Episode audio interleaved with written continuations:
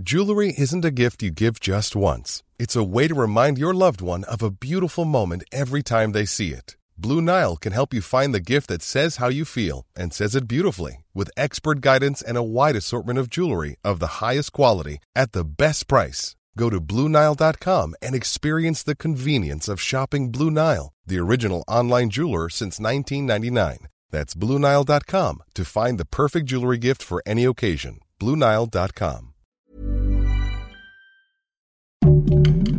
Heraldo Podcast, un lugar para tus oídos. ¿Te dio COVID-19 y aún sientes que te cansas o no respiras bien? Ojo, podría ser un gran problema.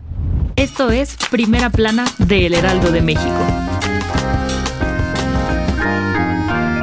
Si tuviste o conoces a alguien que haya tenido COVID-19 en los últimos días o incluso hace ya algún tiempo, es posible que aún sufran de algunas secuelas como cansancio o problemas para respirar. Y si todavía las tienes, es importante que no las tomes tan a la ligera. Y es que según la Secretaría de Salud, algunas de estas secuelas pueden extenderse hasta un año después de haberte contagiado y provocar daños graves a tu salud, pues algunas de ellas incluso pueden llevar a la muerte en algunos casos. De acuerdo con la dependencia, el riesgo de muerte es hasta de 233% mayor para quienes tuvieron COVID-19, comparado con aquellos que no lo padecieron. Ya aunque el coronavirus ataca principalmente a los pulmones, gran parte de estos síntomas afectan otras partes del cuerpo, por ejemplo, se han identificado problemas en el cerebro y corazón que van desde ansiedad, depresión, estrés y alteraciones del sueño, hasta arritmias e inflación cerebral. Según los reportes, si al salir de la enfermedad continúas sintiendo algunos síntomas, es importante ir al médico, pues aunque no lo parezcan, pueden ser más graves de lo que crees. Ojo a eso.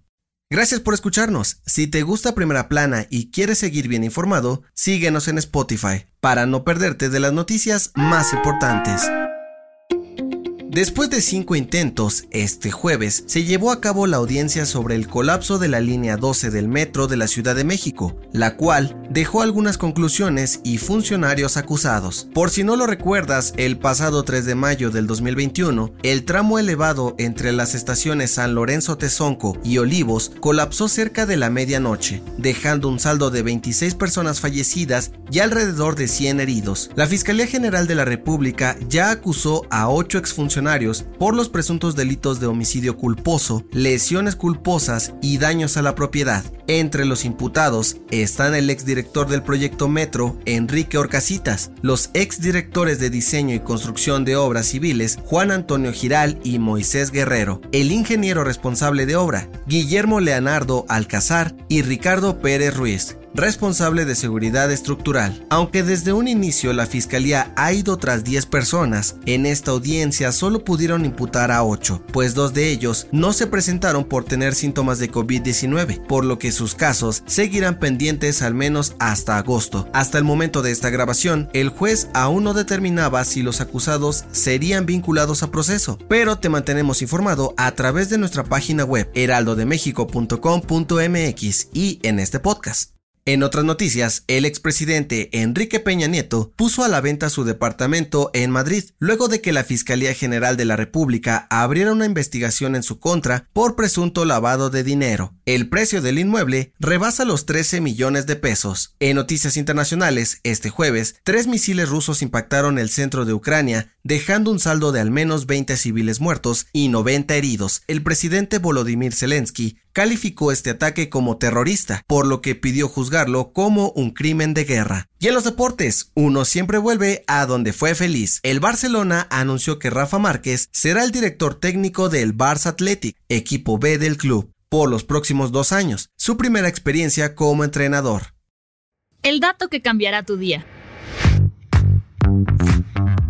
A todo el mundo le ha pasado guardar cuidadosamente los audífonos en la bolsa del pantalón y aún así terminan hechos un nudo que parece imposible de deshacer. Pero, ¿por qué pasa esto? Pues bien, en la Universidad de California también se lo preguntaron y llegaron a una conclusión. Todo se debe a la segunda ley de la termodinámica o la entropía, la cual explica que todas las cosas en el universo tienden a un desorden natural, especialmente si están en movimiento, por lo que entre más flexible y largo es el cable y más tiempo pases caminando, la posibilidad de que se enreden aumenta. Según los investigadores, solo existe una manera de evitar que todos nuestros cables se hagan un molesto nudo. ¿Te imaginas cuál es? Sí, pasar a la tecnología inalámbrica. Yo soy José Mata y nos escuchamos en la próxima.